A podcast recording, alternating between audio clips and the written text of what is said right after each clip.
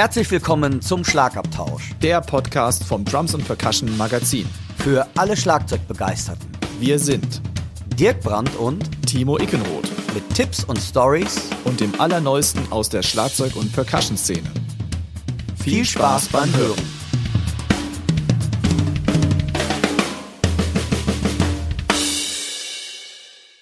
Der heutige Podcast wird euch mit freundlicher Unterstützung der Firma Schlagwerk präsentiert.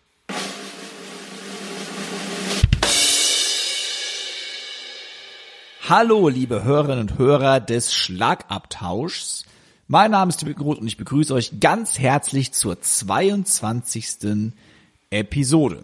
Und mir gegenüber auf einem kleinen Bildschirm kompakt mit einer, und ich kann das hier verraten, glaube ich, roten Trainingsjacke. Und ihr habt euch alle bestimmt eine Trainingsjacke auch zugelegt, wenn ihr noch keine gehabt habt. Mein lieber Freund, der Dirk Brandt. Namen Dirk. Ja, schönen guten Abend. Hi, Timo. Hallo, liebe Zuhörerinnen und Zuhörer. Ja, ähm, ja, das wäre ja was Neues, aber bei mir hat sich leider noch keine, keine Firma gemeldet bezüglich der roten Trainingsjacke. Aber, naja, so ist das Leben halt nun. Man will ja nicht klagen. Nein, Spaß beiseite. Und zwar, ich freue mich riesig. Timo, was ist heute so ja, was kredenzt du uns denn heute so? Oder wir besser gesagt? Wir kredenzen. Und zwar äh, haben wir natürlich wieder einen News-Teil mit einigen Infos für euch. Wir gratulieren natürlich wieder einem Schlagzeuger. Wir, äh, oder besser gesagt, du, Dirk, hast mit einem Bassisten gesprochen. Wir haben einen Equipment Talk, natürlich. Aber wir beantworten in einem kurzen Monolog, Dialog, eine Hörerfrage und haben unsere Chefkoch-Empfehlungen der Woche. Das klingt auch kompakt, so wie der Bildschirm gerade vor mir. Ja, ich bin übrigens froh, dass du nicht gesagt hast, dass der Bildschirm zum Glück nur klein ist und nicht gesagt hast, der Dirk ist klein. Also, naja. Ich konnte mich gerade so bremsen bei klein und kompakt. Ja, dann, oh, kompakt, ey, da, boah.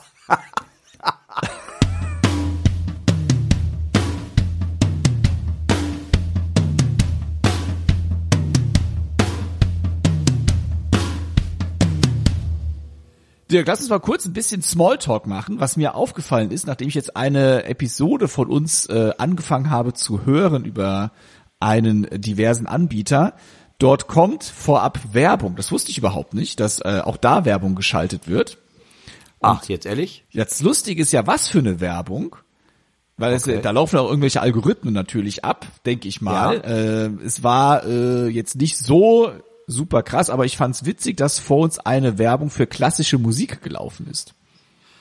Oh, das, ja, das ist, ich ja, meine, ich mein, wir, ja, wir beruhigen. Ich glaube, Trommeln beruhigt ja auch, ne? Ich finde auch, das, die ich, ja. ich sehe uns eher als kulturelles Hochgut. Boah, das war aber ein krasser Satz jetzt. Ja, aber ich auch, ja. Also in einer Linie, wirklich in einer Linie mit Goethe, Beethoven und sowas, also. Ich hätte jetzt eher gedacht Strawinski oder so was, aber gut. Ist auch schön. Ja. Da passiert wenigstens was. Nee, das wusste ich auch nicht, dass das, okay. Ja. Spannend. Und ich soll dich ganz lieb von einem deiner ehemaligen äh, Schüler grüßen, und zwar dem Philipp da Silva. Ah. Den, den habe ich nämlich kurz geschnackt die Woche und er hat, wie gesagt, liebe Grüße für dich dagelassen und ich soll dich besonders als äh, den Godfather of Rimshot grüßen. Ein was Snare Drum Spezialschlag. Richtig, was für mich ah. ein Snare Drum Spezialschlag ist. Und wer den Philipp nicht kennt, er ist echt ein krasser Schlagzeuger und der hat auch eine steile Karriere hingelegt. Der hat unter anderem bei äh, Ben Zucker gespielt oder Alvaro Soler, Soler, Soler, ich weiß gar nicht, wie der ausgesprochen wird. Aber äh, fette Gigs am Start gehabt und er meinte, den Rimshot, den hat er von dir reingeprügelt bekommen. Geil. Der Philipp ist ein geiler Typ, geiler Trommler und ja, ich freue mich total darüber. Danke Philipp, falls du das hörst, für ähm, die lieben Grüße und ich freue mich total und bin total stolz auf dich. Und was mir auch zu Ohren gekommen ist, ich meine, ja. ich habe ja schon erzählt, dass ich ja ähm, großzügige Geschenke äh, zugeschickt bekomme, wie äh, von dem lieben Kollegen Carsten Buschmeier den Likör. Übrigens vermisse ich, äh, habe ich im letzten Paket was vermisst, aber das nur am Rande. Aber Dirk, ich habe mitbekommen, du wirst auch mittlerweile reich beschenkt. ja, äh, entschuldigt, dass ich jetzt lache, weil ich habe ähm, ein Paket erhalten und ähm, den Namen sage ich mal jetzt nicht, weil ich weiß jetzt gar nicht, ob ich das darf halt irgendwie, weil die Zeit, äh, ähm, DSGVO. DSGVO. ja genau. Auf jeden Fall, ich war etwas überrascht, ähm, als ich nämlich ähm, das P Paket ausgepackt habe, habe ich etwas oder besser gesagt, zwei rosa Teile in der Hand gehabt. Und zwar hat mir, ähm, du hast halt einen Likör bekommen und ich habe eine rosarote Leggings bekommen und eine rosarote kurze Leggings. also, liebe Zuhörerinnen und Zuhörer, ähm, ich möchte mich erstmal bei dem Zuhörer, das darf ich sagen, sehr bedanken, der mir dieses Präsent hat zukommen lassen. Ich habe etwas doof geguckt, glaube ich, würde man dazu heute sagen.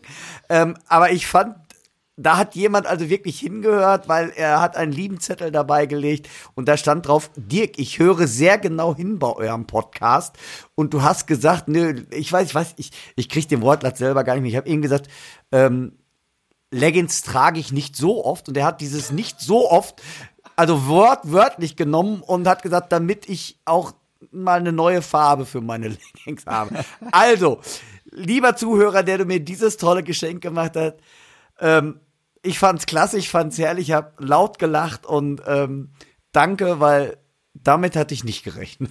Und ich bin schon wieder leicht beleidigt, weil du hattest zwei Leggings und nicht nur einen Likör. Ja, vielleicht hat er auch gedacht, dass ich irgendwie auch Corona-mäßig auch so weit zugenommen habe. Du hast ja auch schon gesagt mit dem Kompakt, liebe Zuhörerinnen und Zuhörer, das stimmt nicht. So kompakt finde ich mich gar nicht im Moment. Ja, stimmt. Also kompakt kann man das nicht mehr nennen. nicht mehr. Alter. So, Themawechsel, weiter geht's.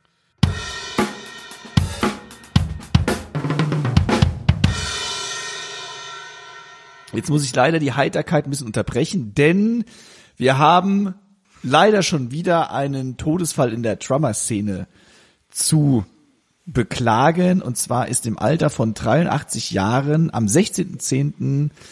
der Schlagzeuger Ronnie Tutt von uns gegangen. Im Kreise seiner Familie ist er verstorben.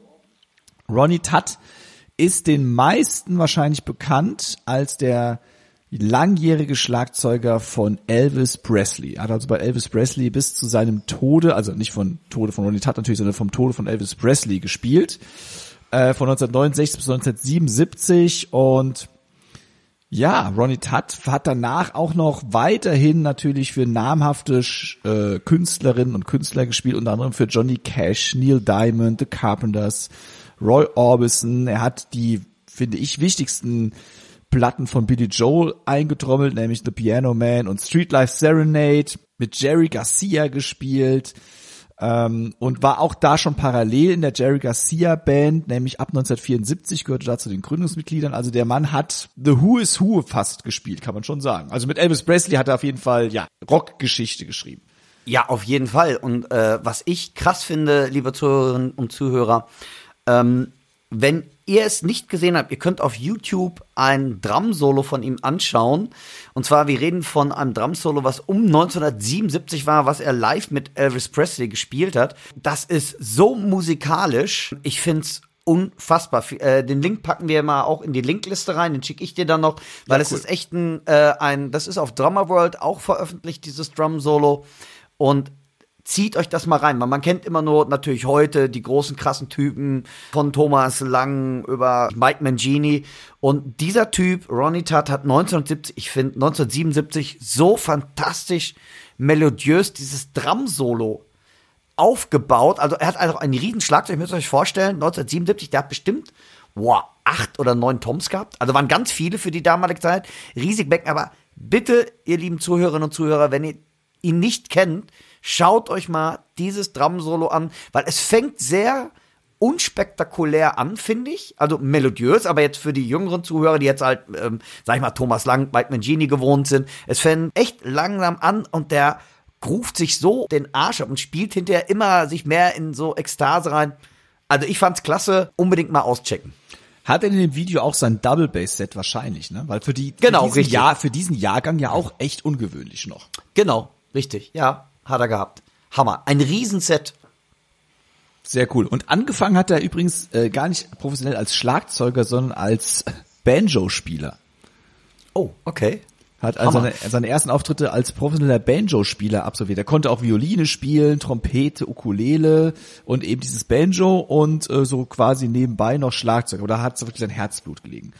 Also ganz, ganz großartiger Schlagzeuger, wie Dirk schon sagte, unfassbar musikalisch und es gibt natürlich auch sehr, sehr coole Videoaufnahmen von ihm, wo er mit Elvis Presley spielt, auch Dokumentationen, wo man über Elvis Presley, wo man ihn aber auch dann sehen kann im Studio. Also zieht euch mal diesen Kollegen rein, Ronnie Tutt. Hatte auf jeden Fall ein bewegtes, ein bewegtes Leben mit 83 Jahren.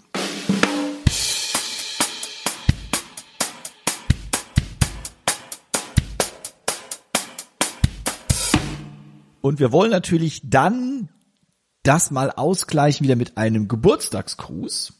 Und dieser geht an niemand geringeren als David Garibaldi, geboren am 4. November 1946 in Oakland, California. Und ich denke mal, es gibt ganz, ganz wenige Schlagzeugerinnen und Schlagzeuger, die David Garibaldi nicht kennen. Dirk, hat, hast du den Namen schon mal gehört? Ja, ich habe sogar Unterricht bei ihm gehabt. Also ich wusste es. ähm, also wie gesagt, David Garibaldi ist für mich einfach ähm, die Legende und ich bin so, so stolz. Ich habe zwei Stunden mal bei ihm gehabt, als ich in Amerika gelebt habe. Der Typ ist so krass und der hat mir wirklich auch immer eingeschärft, du musst dieses Ausgewogenheit zwischen Hi-Hat, Snare, Bassdrum haben. Das ist eigentlich das Wichtigste. Ja, der Mann ist einfach unglaublich. Tower of Power, für mich ein riesen Einfluss gewesen, den ich bestimmt oft kopiert habe. Ja, einfach für mich ein Wahnsinnstrommler. Und das Interessante bei ihm ist so ein bisschen, wenn du mit ihm redest, ist er der liebste, netteste, freundlichste und lachendste Mensch. Aber wenn er spielt, guckt er immer unheimlich böse, finde ich. Ich finde, konzentriert, konzentriert ist. Okay, oder, oder so. Ja, ja, ich denke mal auch, es ist konzentriert. Aber das ist, das ist echt interessant, wenn man, auch wenn man ihn so sieht, dann denkt man manchmal, boah, oder der hat keinen Bock gerade. Aber wie gesagt, ich, um Gottes Willen, wie gesagt, ich verehre diesen Mann, weil ich finde, ich habe dem echt, äh, ja, oder die, die Musikgeschichte hat diesem Mann so viel zu verdanken.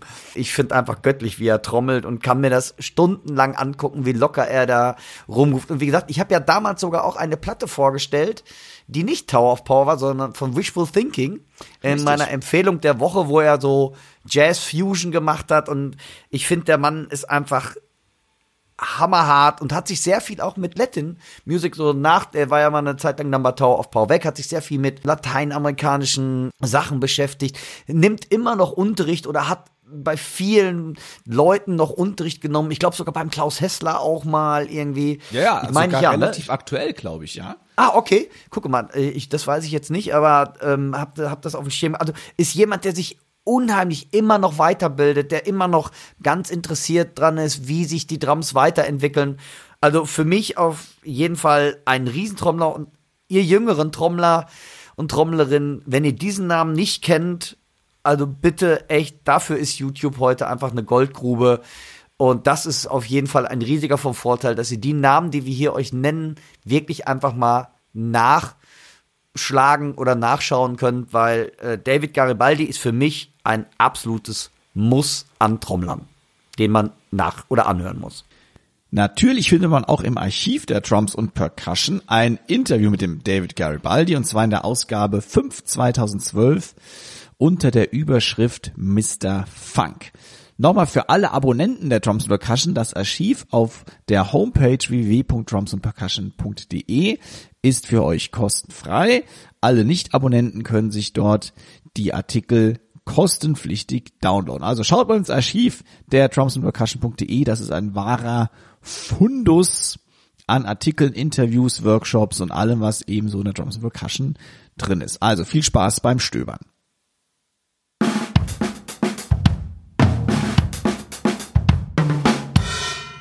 Es gibt natürlich auch wieder Veranstaltungen, die anstehen und da hätten wir zum Beispiel am 13. November diesen Jahres das Drum Boot Camp oder den Drum Boot Day mit Sven Hassler in Ingelheim am Rhein.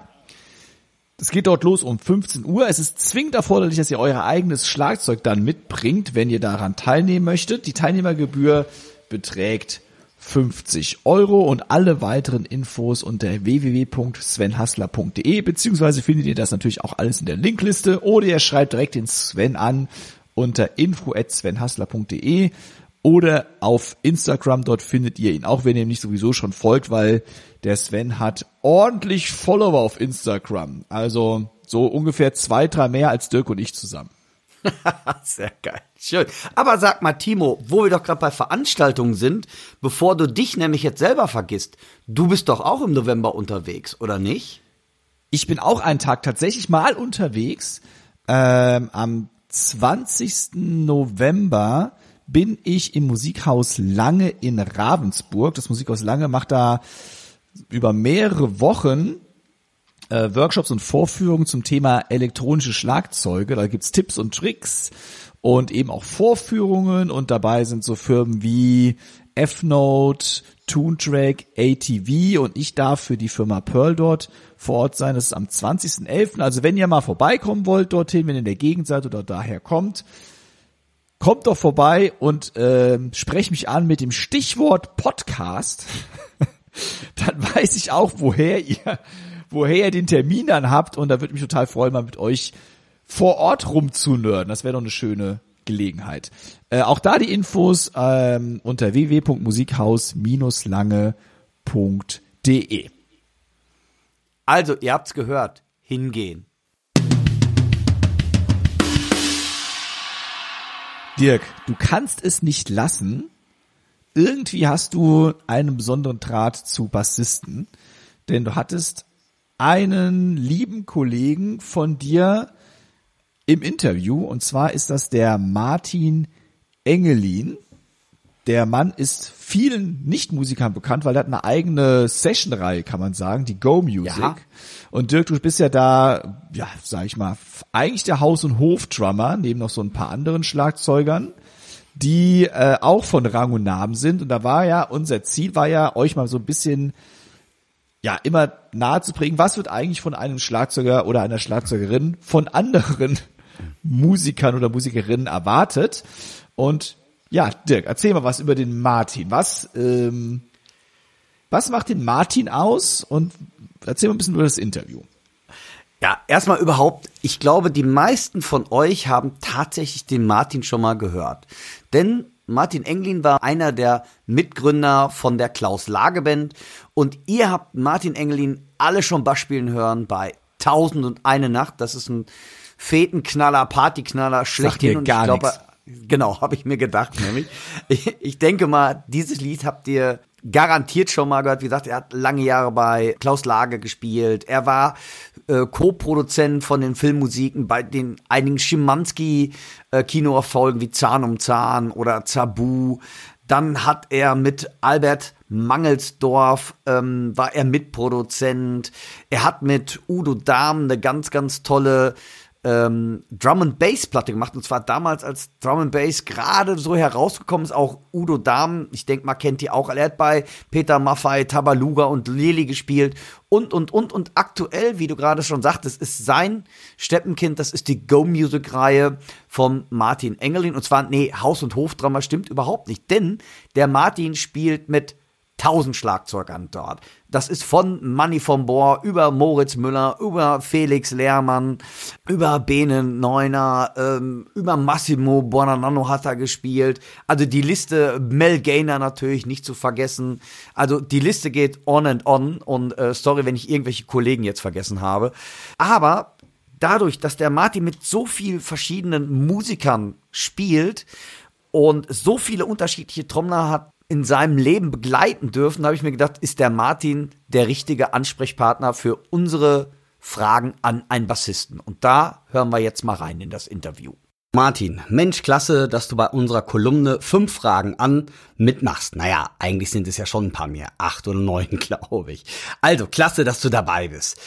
Ähm, du bist ja ein Bassist, wie wir eben schon gehört haben, der mit unterschiedlichst vielen Projekten und verschiedenen Musikern arbeitet und so natürlich auch mit ganz, ganz vielen unterschiedlichen Schlagzeugern zusammenarbeitet.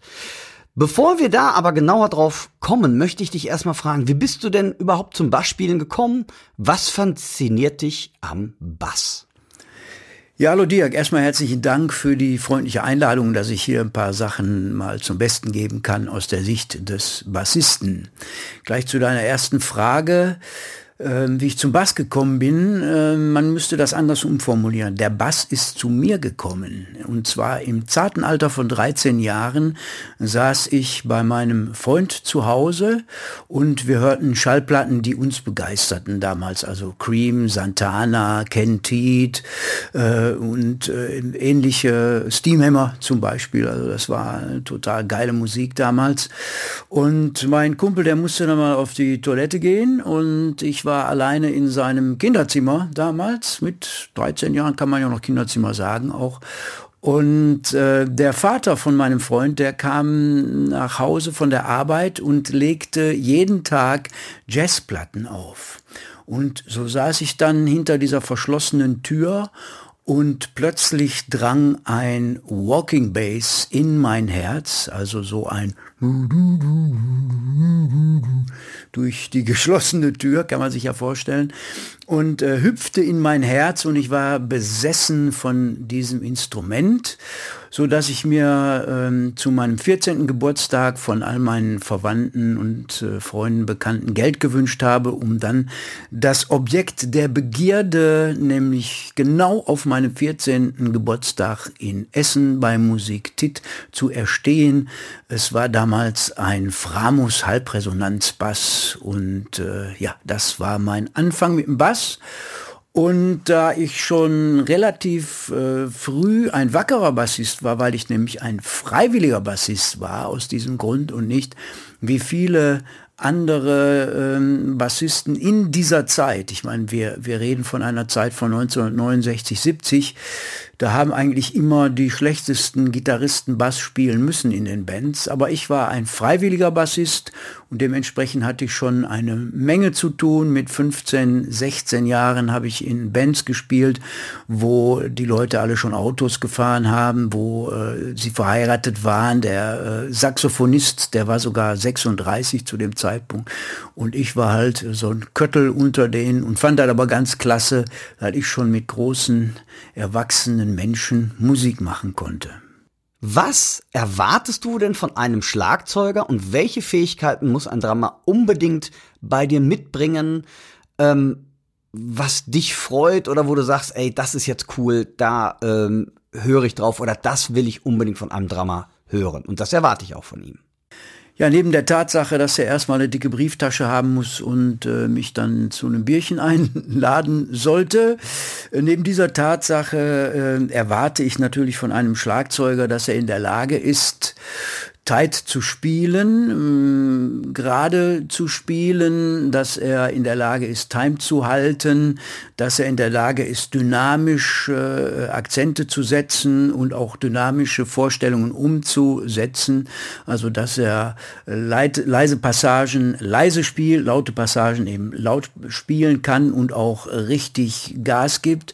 Dann erwarte ich von einem Schlagzeuger, dass er motivierend spielt, also dass der einfach von sich aus auch äh, angibt, wo der Hase herzulaufen hat und äh, wie eigentlich so das ganze äh, Stück strukturiert ist und dass er halt eben weiß von Intro über Strophe äh, bis Chorus oder auch bei einem Instrumentalstück, ganz egal, also dass er lenkend und weisend die Dynamik unterstützt, dass er lenkend und weisend auch am Nabel des Geschehens ist und eben mit wachen Ohren einfach hört, was gerade passiert und vor allen Dingen das Ganze nicht zerstört, sondern untermalt. Also ein Schlagzeuger, der eigentlich äh, sehr egobezogen einfach drauf los trommelt und meint, er hätte hier das Sagen und alle müssten ihm folgen,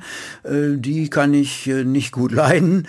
Ich mag halt eben eher Drummer, die ein Kollektivspieler sind, also Drummer, die äh, sich auch bemühen, wie es eigentlich alle anderen Instrumentalisten machen sollen, dass das gemeinsam zu einem Dingen wird, gemeinsam zu einer Kugel wird und dass es gemeinsam swingt in jeder Beziehung. Wenn du mit einem Drama zusammenspielst, dann würde es mich jetzt interessieren, worauf hörst du bei ihm oder worauf setzt du dein Bassspielen? Ist es eher die Bassdrum? Ist es die Hi-Hat oder vielleicht die Snare Drum? Oder auf ganz was anderes? Ähm, ja, sag doch mal. Tja, darauf kann ich eine ganz klare Antwort geben. Und zwar ist für mich die Hyatt das Wichtigste, das A und O. Und äh, danach richtet sich bei mir überhaupt alles. Das hatten wir schon damals bei der Klaus Lage Band, als wir auf ganz, ganz großen Bühnen gespielt haben, also Bühnen dieser großen Hallen wie Krugerhalle und Westfalenhalle oder die Festhalle in Frankfurt und so weiter, wo wir ein- und ausgegangen sind, wo du quasi äh, ungefähr fünf bis acht bis zehn Meter vom Schlagzeuger entfernt stehst äh, und die Naturklang des Schlagzeugs nicht hörst. Äh, ähm, war für mich schon immer die Hyatt das A und O und der Anker, auf den ich mich gesetzt habe. Und stell dir vor, als nächstes brauche ich dann eine Snare. Und zwar gewiss leiser. Weil ich gar nicht brauche, ist die Bassdrum, weil äh, puh, die brauche ich nicht zu hören, weil da setze ich mich ja drauf. Und ich gehe auch bei einem guten Schlagzeuger davon aus, dass er genau weiß, wohin er die Bassdrum positioniert. Also muss ich die nicht noch unbedingt hören, weil ich bilde ja meinen Groove quasi um Hi-Hat und äh, Snare. Und äh, wenn ich halt in kleineren Locations spiele, wo ich halt eben neben dem Drummer stehe, steht der Bassist schon seit hunderten von Jahren sozusagen auf der Hi-Hat-Seite. Und das hat äh, den Grund, damit äh, Bass und Schlagzeug ziemlich gut zusammen spielen können. Denn auch da in einer normalen Situation, wenn man keine Monitore hat, ist die Hi-Hat auch das A und O des Motors des Schlagzeugers.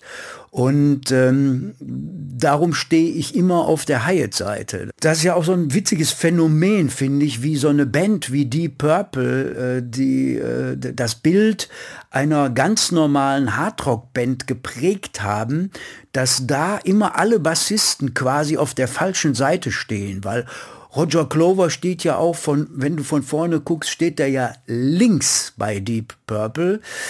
Die wenigsten haben sich Gedanken darüber gemacht, dass ja Ian Pace ein linkshändiger Schlagzeuger ist und dementsprechend die Hi-Hat auf dieser Seite hat. Und bei denen war es natürlich logisch, dass man sich klassischen Prinzipien halt eben auch unterwirft und dass der Bassist auf die Hi-Hat-Seite kommt. Nur hat dieses Bild eben äh, prägenden Einfluss auf heutzutage Hardrock-Bands, dass man immer meint, der Bassist müsste eigentlich auf der Seite stehen, wo Roger Glover steht, egal ob der Schlagzeuger links oder rechtshänder ist. Wie definierst du Groove eigentlich? Ab wann groovt es bei dir?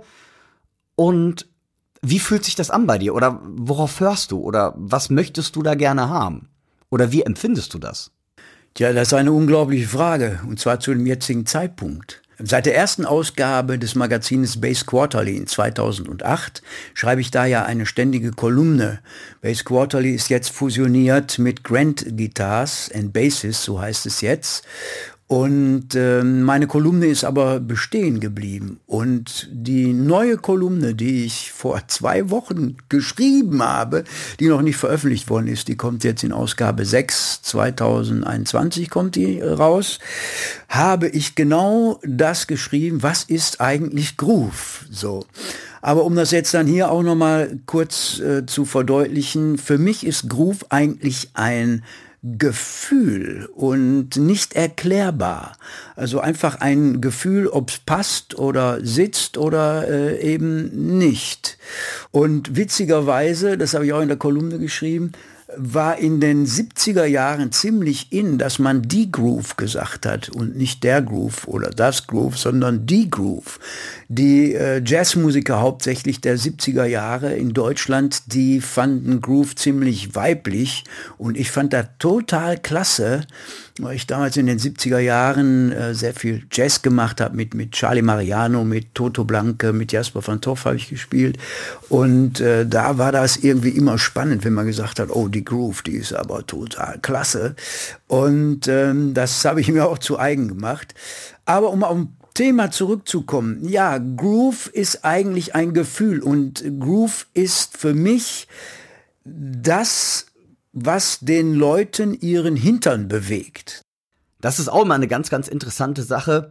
Jetzt geht es so ein bisschen um das Zusammenspielen von Drama und Bassist. Da gibt es ja so viele Aussagen. Einige sagten zum Beispiel, dass der Drummer, und zwar dort die Bassdrum, immer mit dem Bassisten zusammen sein muss. Ist das so? Ich sag mal, jein. Also äh, in gewisser Art und Weise zusammen schon, aber auch das ist ja, äh, macht so ein Groove aus oder äh, so ein Gefühl.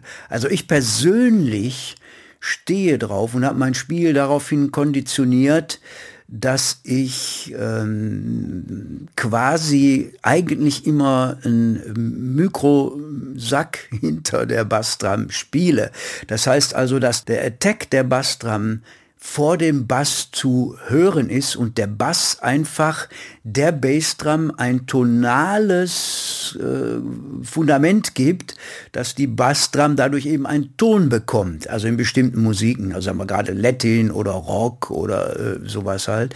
Da finde ich persönlich äh, sehr, sehr angenehm und so produziere ich auch und lege ich sehr großen Wert drauf, dass ähm, der Bass so hinter der Bassdrum ist, dass er schon eine Einheit bildet, aber äh, der Tech, der Bassdrum, das Primäre ist, was man hört.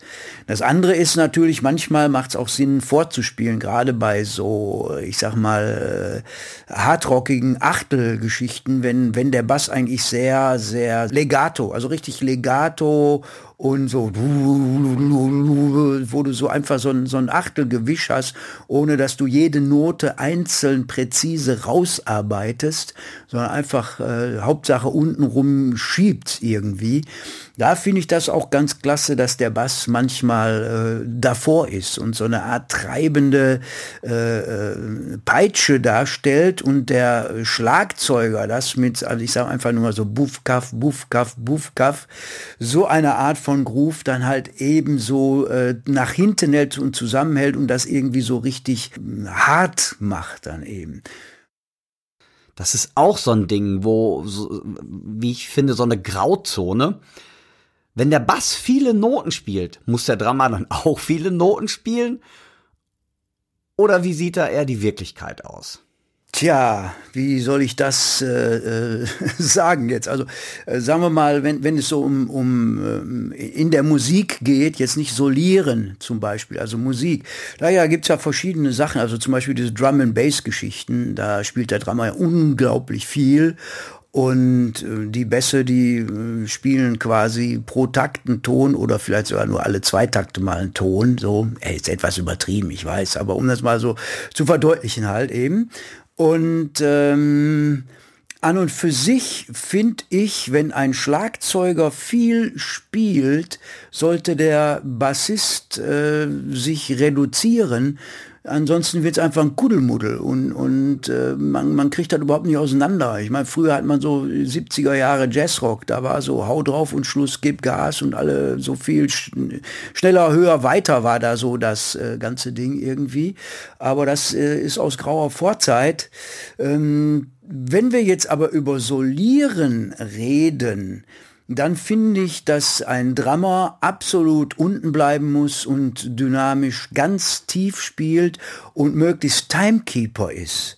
Also wenn ich ein Bass-Solo aufbaue und äh, plötzlich fängt der Drummer an, auf der Hyatt äh, Eier zu braten und einen Sack Erbsen so ein bisschen so über die Toms mal so auszukippen oder so, frag ich mich, was macht er da gerade? Hört er mir zu, was ich da mache, oder will der mich gerade stören?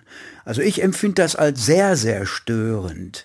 Was ich toll finde, ist, dass wenn der Drummer also äh, unten spielt und mir folgt. Das heißt also, wenn ich intensiver werde, dass auch der Drummer von der Lautstärke dann halt eben äh, etwas intensiver wird. Aber wenn der jetzt meint, der müsste unbedingt die Sechzehntel oder sonstige Figuren, die ich da spiele, auch noch irgendwie bedienen und mitmachen, ähm, beim Bass-Solo, dann finde ich das äh, überhaupt nicht toll und überhaupt unpassend, weil der weiß ja gar nicht äh, im nächsten Takt, wie ich mein Pattern wieder anlege oder sonst wie und dann wird es ziemlich äh, heftig. Es sei denn, gegen Ende eines Solos einigt man sich auf so eine rhythmische Figur oder der Drummer hört, was ich da spiele und der merkt schon, dass ich da zweimal, dreimal, viermal spiele und dann steigt er darauf ein, dass es so gegen Ende äh, geht. Das finde ich als Bassist beim Basssolo und beim Bassspielen so. Ich finde es aber total gut, wenn zum Beispiel äh, ein Gitarrensolo äh, stattfindet, jetzt in, in, beim, beim Blues oder in, auch in so einer jazzrockigen Version, und der Gitarrist bietet rhythmische Varianten an, die der Schlagzeuger dann mitnimmt und mitspielt, wenn der Bassist dann ganz krass und klipp und klar, logisch den Groove zusammenhält und sich nicht auch noch davon beeinflussen lässt, dass er da mitmachen soll. Wenn das dann drei machen würden, meiner Meinung nach, also der Schlagzeuger haut auf den Gitarristen ein, der Gitarrist bietet was an und der Bassist meint noch jetzt in tiefen Lagen da auch noch irgendwie was anbieten zu müssen, äh, frage ich mich, was soll das? Ist das jetzt noch Musik zum Hören oder ist das ganz einfach Krach? Wenn du mit einem neuen Drama spielst, den du noch nicht kennst, wie gehst du da ans Werk? Spielst du einfach drauf los oder äh, was machst du da? Tja, das ist ganz äh, klar zu sagen, weil ich spiele ja sehr, sehr häufig mit äh, Drammern, die ich nicht kenne die dann aber später sich mal wiederholen und dann äh, kennt man sie schon. Aber ähm, ja, ich habe bestimmt mit 150, 180 verschiedenen Drammern in verschiedensten Konstellationen äh, zusammengespielt und irgendwann war natürlich mal einer neu, so wie auch du. Dirk, ne? Wir, wir haben uns ja in Peking auf der Straße kennengelernt, um das hier nochmal in aller Deutlichkeit zu sagen. Obwohl du ja aus dem Münsterland kommst und ich in Krefeld wohne, sind wir uns in Deutschland nie begegnet. Wir mussten einfach Peking als unseren Treffpunkt auserkoren haben.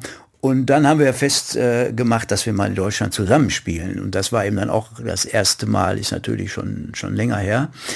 Und ähm, ja, wie gehe ich daran? Also äh, ich höre dann natürlich doppelt so viel ähm, wie ein Lux mit gespitzten Ohren und ich erwarte das natürlich auch von dem äh, Drummer.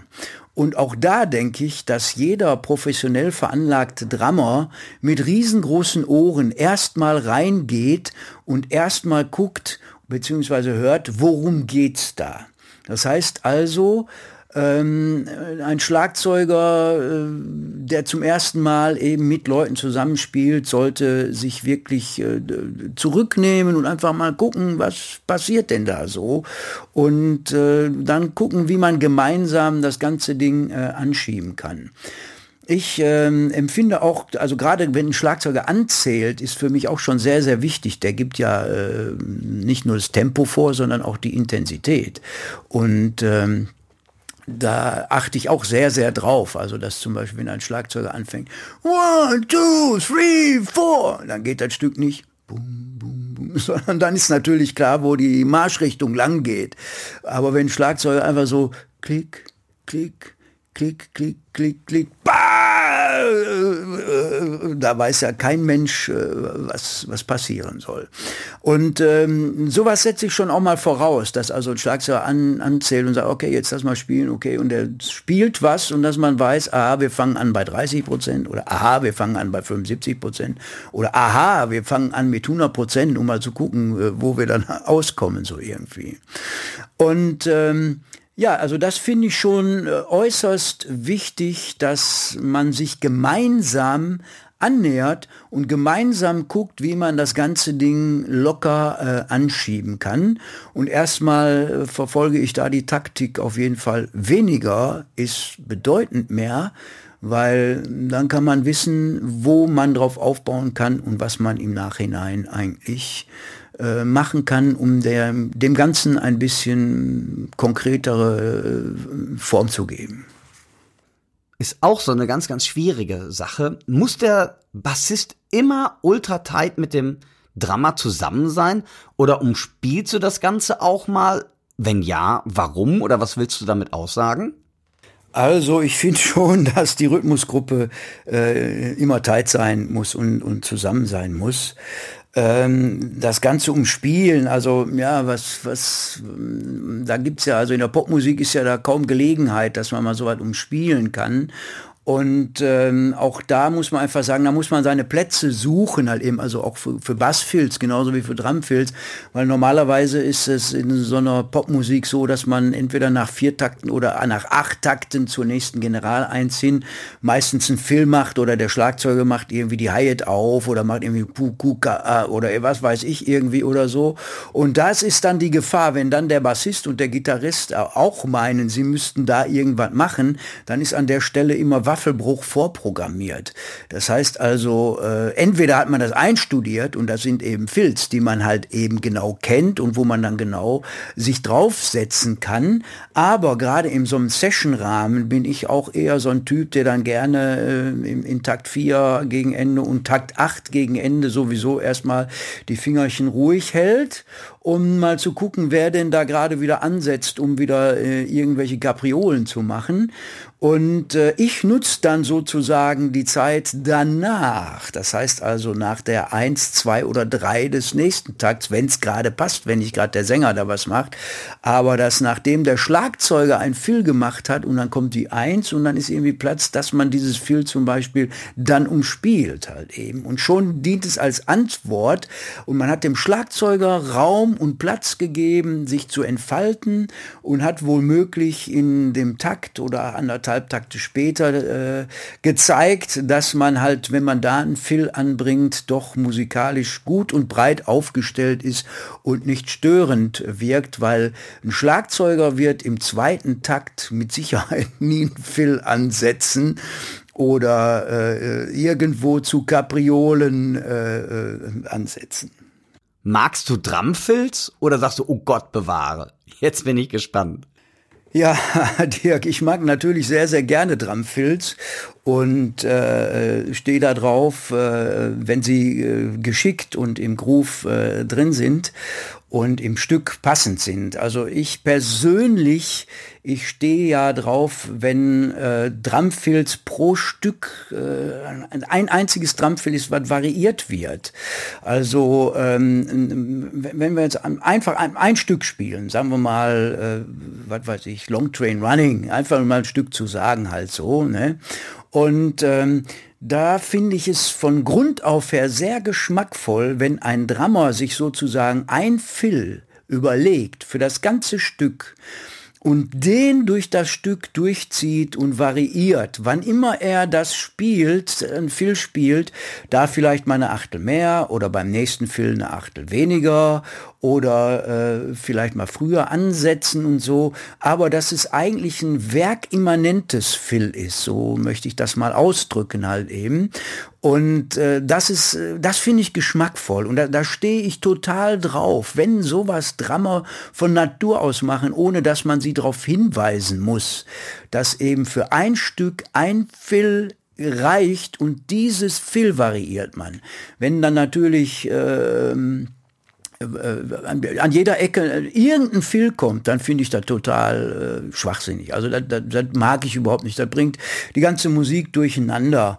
Und äh, wenn der Schlagzeuger dann meint, er müsste zeigen, was er alles für Filz drauf hat, und äh, macht das Stück dadurch kaputt, weil er, er spielt einmal, äh, weiß ich nicht, mit, mit äh, äh, Hi-Hats Geschichten drin und dies und jenes und, und so. Das, das ist, äh, und beim nächsten Mal wieder und dann beim nächsten Mal sowas halt, äh, das kann ich nicht bedienen. Also ich stehe da auf eine ganz, ganz klare Strukturierung der Filz und wenn wir dann am Abend 15 äh, Stücke spielen, dann hat der Schlagzeuger die Möglichkeit, 15 Filz in unterschiedlichsten Varianten und auch unterschiedlichsten Groove, weil sind ja nicht alle Stücke immer äh, gleich äh, Disco oder gleich Ternair oder gleich Soul Jazz oder wie auch immer, sondern es gibt da halt verschiedene äh, Grundgrooves. Und wenn er dann 15 Stücke, 15 Mal mir ein Fill anbietet an dem Abend pro Stück und in der Lage ist, diese Fills ganz einfach instinktiv zu bearbeiten, dass sie aus einem Guss sind, dann muss ich sagen, Hut ab, Mr. Drummer, Chapeau. You know how to fill. Kleine Sache noch eben zu Filz oder überhaupt zu, zu ähm, Art Schlagzeug zu spielen, ähm, da möchte ich, äh, ich weiß, ich setze mich jetzt bestimmt in die Nesseln hier. Ich setze mich jetzt in die Nesseln. Ich finde zum Beispiel Ringo Starr ist einer der besten Schlagzeuger, die bisher existiert haben. Und zwar eben aufgrund seiner Möglichkeit, Filz anzubieten und die zu spielen. Und vor allen Dingen aufgrund seiner Möglichkeit zu grooven. Und ich sag mal ganz einfach, um das Ganze zu untermauern, was ich meine, stellt ihr euch oder stell du dir mal irgendein Beatles-Stück vor. Aus, gerade auch aus der letzten Phase, klar, so ganz am Anfang, äh, She Loves You Yeah Yeah oder so, das meine ich jetzt auch noch nicht, wobei da fing das schon mal an. Aber stell dir jetzt einfach mal so ein Stück vor wie Come Together oder Here Comes the Sun oder Good Day Sunshine oder Help, was auch immer, ist ganz egal und dann reduzier mal alle Instrumente.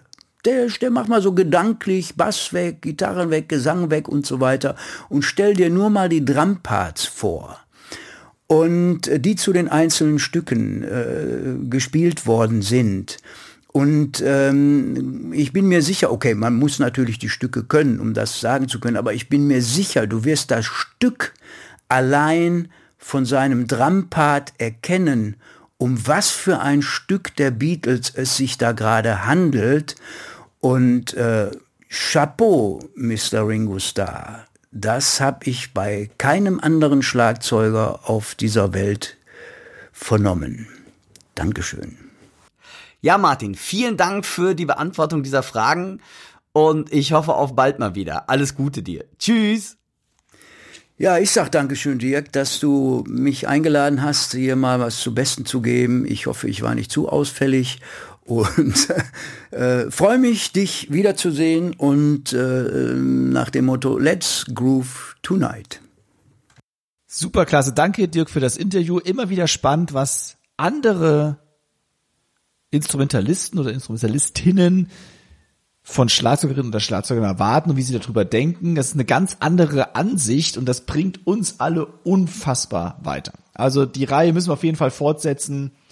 Ich hoffe, es gefällt euch auch. Schreibt uns doch mal an podcast at drumsandpercussion.de, welche anderen Instrumentalistinnen oder Instrumentalisten euch noch interessieren würden. Zum Beispiel, was erwartet ein Blockflötist von einem Schlagzeuger oder einer Schlagzeugerin oder ähm, ein Alpenhornspieler oder eine Zitterspielerin, egal. Äh, da finden wir bestimmt jemanden, der, der kennt alle da draußen. Ähm, der findet der findet bestimmt auch noch irgendwie einen kirgisischen Mundorgelspieler, der sich dann dazu äußern mag. Also schreibt uns an podcast at und Dirk, vielen lieben Dank, dass du dieses Interview geführt hast.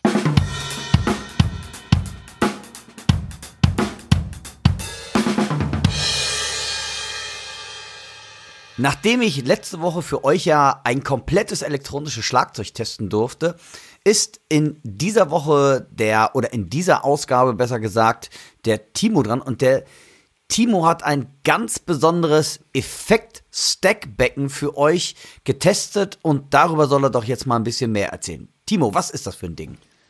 Ja, ich habe netterweise das Sultan Raw Slap Clap Stack bekommen. Das allein ist ja schon ein Zungenbrecher, also das Slap Clap Stack von der Firma Sultan. Und das soll ähm, elektronische Schlagzeugsounds imitieren. Das heißt einmal andersrum quasi, andersrum gedacht. Normalerweise wollen wir von elektronischen Schlagzeugen ja immer, dass die so akustisch klingen wie möglich. Jetzt möchte ich von einem akustischen Stack dass es so elektronisch klingt wie möglich. Also eigentlich völlig verkehrte Welt, aber äh, eigentlich auch ziemlich spannend. Für die, die es nicht wissen, ein Stack bezeichnen wir, also als ein Stack bezeichnen wir Becken, die übereinander gelegt werden. Also es ist mal, ich weiß gar nicht, wann das in Mode gekommen ist, gibt es wahrscheinlich schon seit äh, Ewigkeiten, aber ist in Mode gekommen, würde ich sagen, die letzten zehn Jahre auf jeden Fall, die letzten Ja. zehn, 15 Jahre vielleicht sogar. Ähm, also wo einfach erstmal kleinere Becken miteinander gelegt wurden, also in Splashgröße, so 10, 12 Zoll Becken, dann wurden die immer größer und das Slap Clap Stack, das hat sogar drei Lagen. Also drei Lagen, die übereinander sind. Das ist einmal ein 12 Zoll, ein 14 Zoll und ein 16 Zoll Flat Crash. Also diese drei Crashes liegen übereinander. Die sind echt super, super dünn. Das ist krass. Wenn man die einzeln anschlägt, das hört ihr dann auch mal in dem Test. Da gibt's natürlich auch wieder ein YouTube-Video zu. Link in der Linkliste von dem Podcast. Und das hört ihr auch gleich hier. Die klingen einzeln wie Wellblech, auf das man haut. Also nichts, was Ja. mir eigentlich an mein Schlagzeug hängen würde. Aber in Kombination klingen die echt ziemlich cool und es klingt wirklich, finde ich, wie ein, wie ein elektronischer Handclap. Und das ist auch das Ziel. Das heißt ja auch 8-Bit-Claps in, in analog. Ähm, das haben die echt ganz gut hinbekommen. Das Coole ist, man ist nicht zwingend daran gebunden, diese Reihenfolge einzuhalten. Also unten ist normal das 16 Zoll, da kommt das 14 Zoll, da kommt das 12 Zoll, sondern ich kann auch die Reihenfolgen komplett ändern und dadurch andere Sounds erzielen. Das heißt, ich habe da sehr, sehr viele Kombinationsmöglichkeiten und was man auch machen kann, ich kann natürlich ein einzelnes Stack davon rausnehmen oder ein einzelnes Becken besser gesagt und kann das auf Becken legen, die ich eh schon habe, die mit dem Stack eigentlich gar nichts zu tun haben. Also wer experimentierfreudig ist, der ja, der ist da echt gut aufgehoben. Timo, Ja, bitte. Jetzt bin, jetzt darf endlich mal ich dich unterbrechen, weil du machst das sonst immer, wenn ich was testen muss. Timo, jetzt hast du mich ja auch schon total neugierig gemacht. Jetzt möchte ich doch mal was hören. Jetzt bin ich mal gespannt. Jetzt möchte ich das Ding auch mal in Action sehen. Na gut, weil du es bist.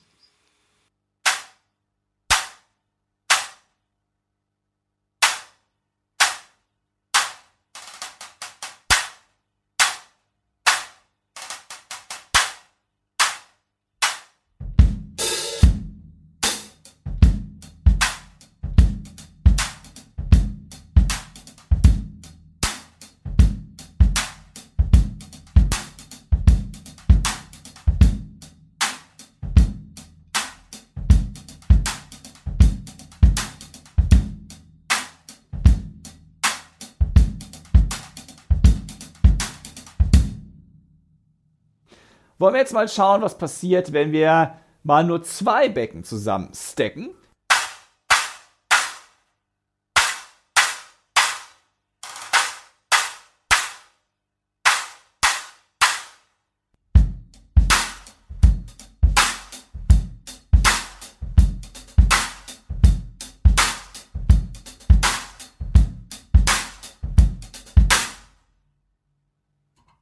Und jetzt mal als Vergleich stacke ich das 16er und das 12er zusammen.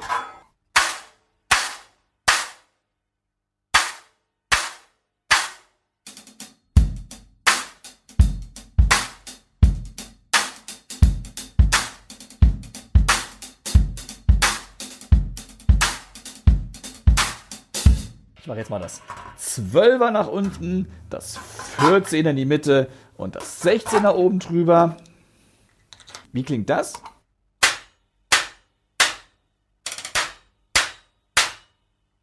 Auch spannend, viel kürzer.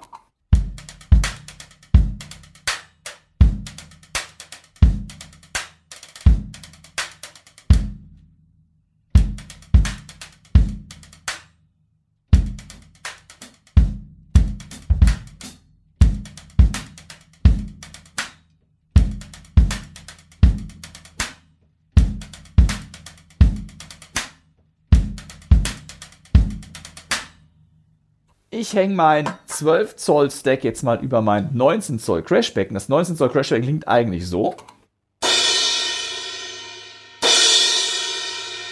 Wenn ich das jetzt stacke mit dem Sultan 12 Zoll, dann klingt das folgendermaßen.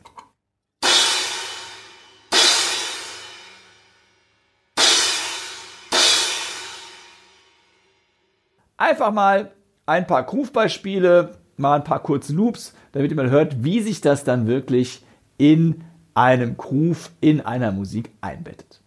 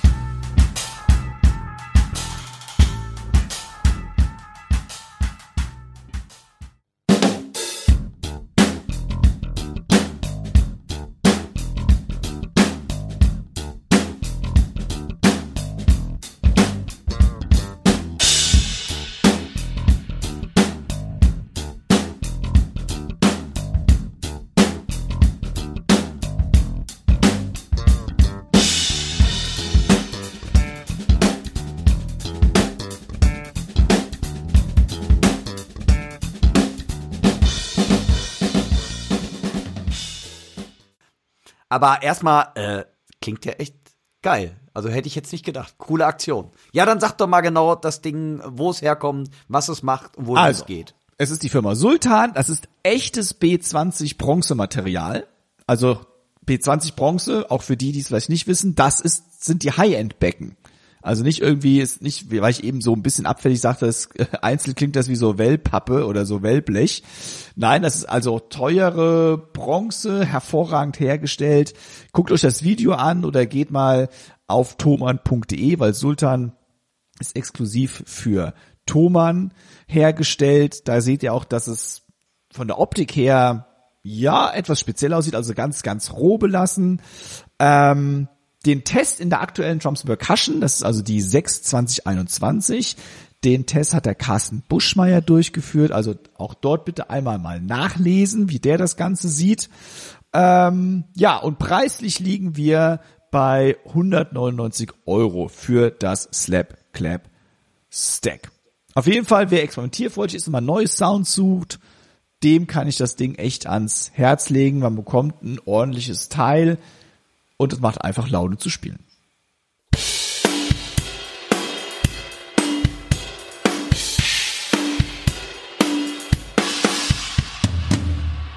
Uns erreichte mal wieder eine Hörerfrage. Und zwar erreicht uns diese Hörerfrage nicht über unsere E-Mail-Adresse podcast.drumspercussion.de, sondern über das drummerforum.de. Und Squealer, ich weiß leider nicht deinen richtigen Namen, vielleicht magst du den irgendwann mal verraten. Squealer schreibt folgendes. Hi, Timo, also er hat mich persönlich angeschrieben, aber er meint natürlich auch den Dirk in seiner roten Trainingsjacke. Du hattest hier doch auch mal das Angebot zur Tramlehrerausbildung gepostet, das ist richtig. Ihr könnt doch mal im Podcast darauf eingehen, was man für Aufnahmeprüfungen so können muss und wie die ablaufen finde die Idee spannend, glaube aber, dass mein Können zum Beispiel zu Rudiments oder Latin zu mangelhaft wäre, bin halt Autodidakt. So, da können wir natürlich, ey, das, da könnten wir Stunden füllen wahrscheinlich was man können sollte, wie so ein Ding abläuft. Und ist natürlich so, dass jede Institution leicht andere Anforderungen stellt und natürlich auch andere Abläufe innerhalb ihrer Aufnahmeprüfungen hat. Du, pass mal auf, da ist doch eigentlich eine ganz coole Sache. Ähm, wir können ja, oder du kannst ja gleich mal so ein bisschen über deine Aufnahmeprüfung, die du damals so gemacht hast, erzählen. Aber wie wär's denn, wenn wir einfach mal, weil wir haben ja so viele Kollegen, die an den unterschiedlichsten Hochschulinstitutionen oder was auch immer beschäftigt sind. Und wenn wir die doch mal ganz kurz selber zu Wort kommen lassen, was dann die Aufnahmeprüfung im Fachbereich Schlagzeug für die jeweilige Institution ist. Was hältst du davon? Das ist eine super coole Idee. Das ist auch geil. Dann haben wir weiterhin den, den Bass-Talk zum Beispiel. Und genau. dann haben wir noch mal eine Einladung äh, zu einem anderen Talk. Das heißt, wir müssen bald gar nicht mehr selbst sprechen. Ja, oh, wäre auch mal was. Also das werden wir auf jeden Fall machen, aber wir werden wahrscheinlich nicht alle Institutionen abdecken können, weil es gibt so viele im deutschsprachigen Raum allein und viele gehen ja so wie ich zum Beispiel. Ich war, äh, habe ja in Holland studiert, viele gehen ja auch ins Ausland, also wir werden nicht alles abdecken können. Aber vielleicht heute mal ganz kurz, wie schon Dirk sagte, so meine Erfahrung, wie Aufnahmeprüfungen ablaufen. Zu meiner Zeit damals, ist auch schon ein paar Jährchen her, war es so, dass man zwei oder drei Stücke vorbereitet haben musste die wurden dann vor Ort entweder mit eigener Band oder mit einer gestellten Band gespielt. Man musste also auch die Sheets für die Bandmitglieder dann mitbringen. Ähm, und das mussten dann auch Stücke aus unterschiedlichen Genres sein oder mit unterschiedlichen Rhythmiken. Das heißt, es hieß eigentlich einmal binär und einmal ternär. Also zum Beispiel ein Jazz-Standard und ein Bossa Nova. Das ist eigentlich immer so das gängigste Ding gewesen. Also ich habe ja Jazz-Schlagzeug studiert. Das sieht bei Popmusik ja auch schon wieder anders aus.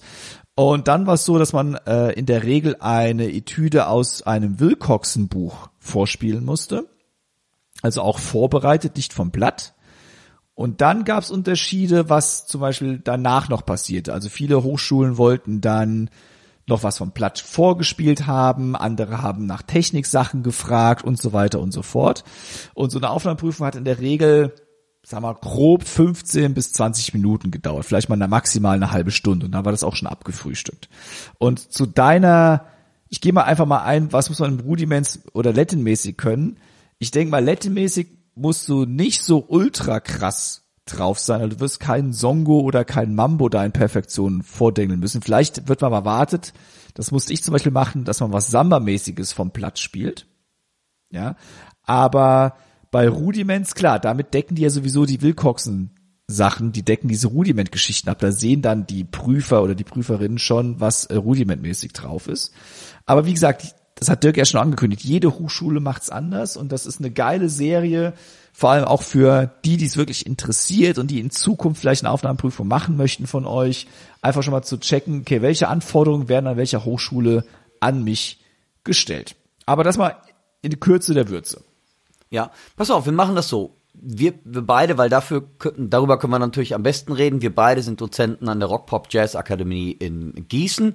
Wir machen im nächsten Podcast stellen wir mal die Aufnahmeprüfung der Rock Pop Jazz Akademie in Gießen vor und danach werde ich mich mal drum kümmern, dass wir zum Beispiel die Hochschule in Osnabrück zum Beispiel fragen und dass wir einfach mehrere Institutionen in Deutschland abklappern und dass wir da immer so einen kleinen, muss ja nicht, weiß Gott wie ausufernd sein, dass man einfach mal so die Leute selber, die Dozenten der Hochschulen kurz zu Wort kommen lässt halt. Und dann, dass wir da einfach so, so ein bisschen mal, vielleicht ein bisschen Licht in den Dschungel reinbringen können. So machen wir es.